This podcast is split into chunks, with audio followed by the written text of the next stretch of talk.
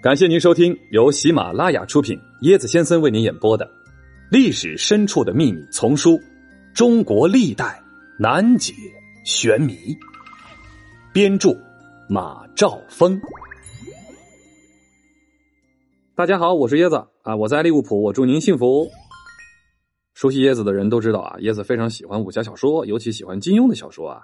呃，在《神雕侠侣》当中，我们看到了这个主人公杨过啊，在被这个郭芙砍掉了。左臂之后，到了这个剑冢，遇到了他的老朋友啊，大雕。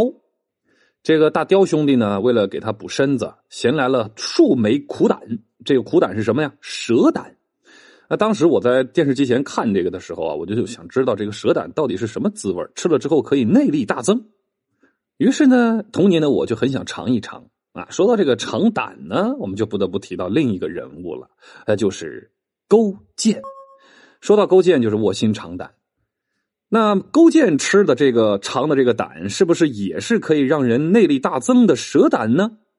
椰子呢就去做了很多的这个资料的一些调查啊，呃，在这个众多种说法当中，椰子看到了一个很有趣的说法，说这个勾践呢吃的尝的不是蛇胆，是猪胆。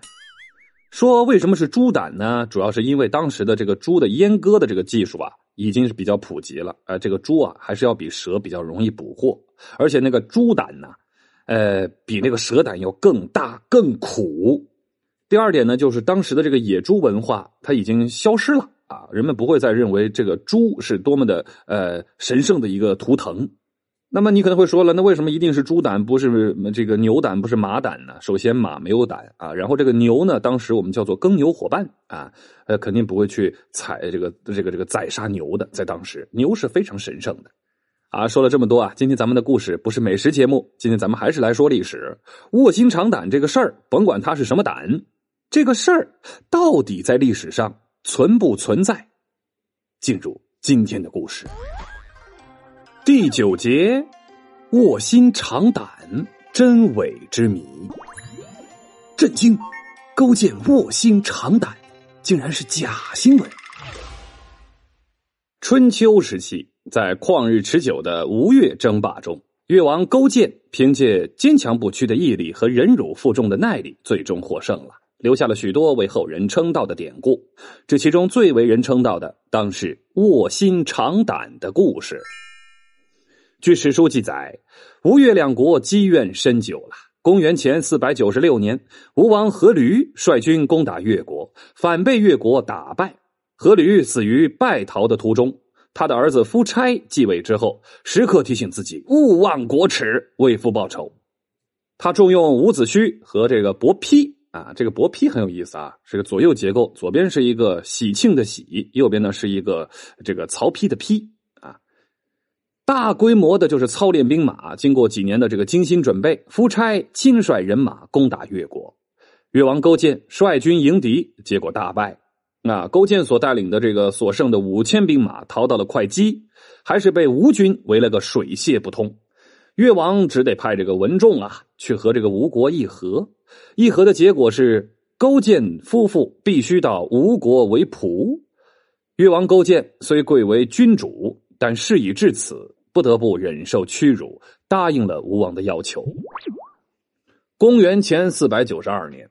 勾践把国家交给文仲和一些大臣治理，自己呢则带着妻子还有一个人，就是范蠡，来到了吴国当奴仆。夫差为了羞辱他，就派他住在阖闾坟墓旁边的一个小石屋里，天天守着自己的亡父。勾践每天守坟、喂马、除粪、打扫，把这一切打理的井然有序，没有丝毫的怨言和怠慢。夫差骑马出门的时候，他拉过马来。恭恭敬敬献上缰绳，他甚至诚心诚意的帮夫差牵着马穿过市井。我想，这个可能就是中国历史上名副其实第一个马仔。这一切让有意刁难他的夫差也无可奈何了。甚至有一次呢，夫差病了，他前去问候，为了讨得夫差的欢心，他竟然拉开马桶，哎呀，经常夫差刚拉的大便。勾践三年来的忍辱负重，终于换取了夫差的信任。夫差认定勾践已是真心诚服，呃，于是放心了，放他们回国。这一放，却给了勾践东山再起的机会。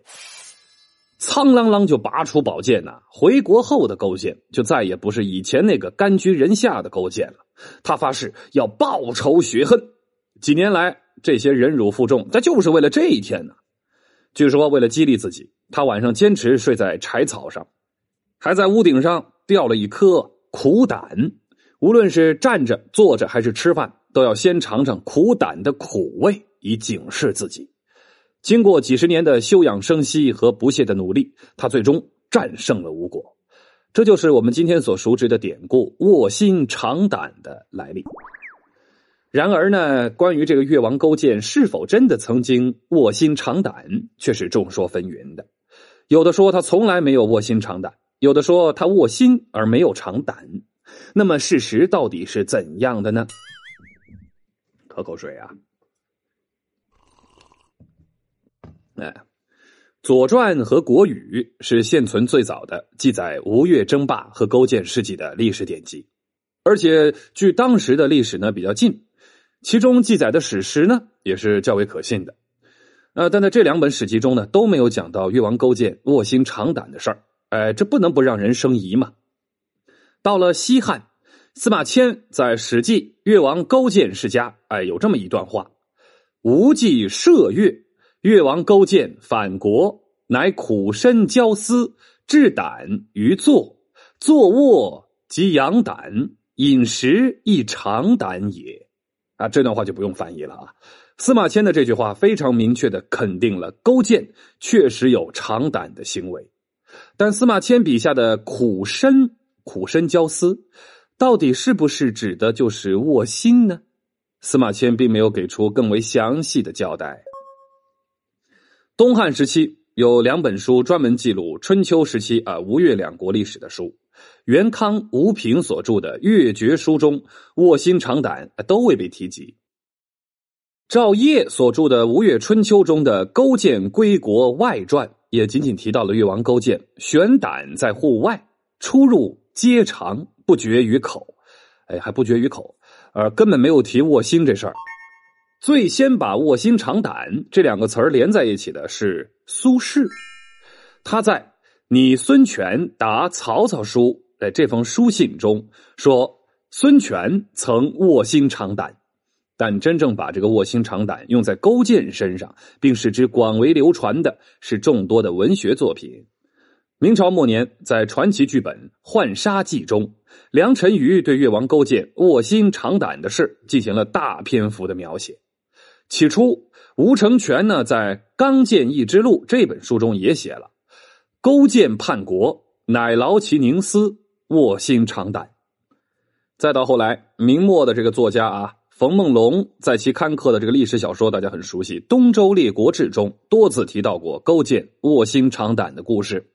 哎，正是这些文学性的作品的描述，让这个越王勾践卧薪尝胆的故事家喻户晓，广为流传。啊，但是它的这个真实性啊，还需进一步的考证。也有学者认为，《吴越春秋》中的《勾践归国外传》中就有这个呃越王勾践卧薪之事的记载。这文中说，越王勾践当时苦身骄思，夜以继日，用了攻之以木卧。了就是苦菜啊，是辛辣的一种苦菜。由此看来，勾践准备了许多的了心，一定是用来磨练意志的。这样呢，这个《勾践归国外传》中的这话的意思就十分明显了。说当时的勾践冥思苦虑，日夜操劳，眼睛十分的疲惫，就想睡觉，就是木卧啊。但他用疗心来刺激自己，哎呀，哎呀，以便能够忍耐克服，避免睡觉。卧薪尝胆，哎，眼睛疼，分别是让视觉和味觉感到苦。由此可知，后人把卧薪说成是在硬柴上睡觉。是曲解了《吴越春秋》的意思，因为卧薪呢是眼睛遭受折磨，而不是身体遭受折磨。综合种种的史料和因素，我们不妨设想，很有可能这勾践可能是深夜累了的时候，就借助了心来提神；再或者呢，就靠在这个柴草上小睡一会儿，惊醒之后继续劳作。说到这儿啊，其实大家已经不用去说这个事儿到底在不在了。卧薪尝胆这个事儿是不是确有其事呢？不重要了，重要的是这种精神帮助勾践战胜了吴国。高科技啊！木牛流马是最早的无人驾驶吗？怕被挖坟？诸葛亮死后到底埋在哪儿？挥金如土不是梦，只要你能够早出生两千年，嘿嘿，跟我一起穿越吧！更多精彩都在这本书里哦。欢迎您的订阅转发，我是椰子先生，欢迎您跟我一起探索历史。趣味链接，今天咱们说到了一个范蠡，范蠡大家很熟悉啊，大富翁啊，和西施啊，各种桃色新闻，对吧？当这个勾践刚刚灭吴称霸，范蠡啊居功至伟，封上将军，但是范蠡深知大名之下难久居。呃，久受尊名不祥啊，这个道理非常明白，所以明智的选择了功成身退。史书中说：“自与其司徒属，乘舟浮海以行，终不返。”范蠡曾派人啊写信给这个文仲说：“飞鸟尽，良弓藏；狡兔死，走狗烹。越王为人长颈鸟喙。”可与共患难，不可与同乐。子何不去呀？这说的是文仲啊，这个呃鸟尽弓藏这个道理，你不明白吗？啊，文仲未能听从，不久果被勾践刺剑自杀。传说呢，范蠡改名陶朱公，后以经商致富。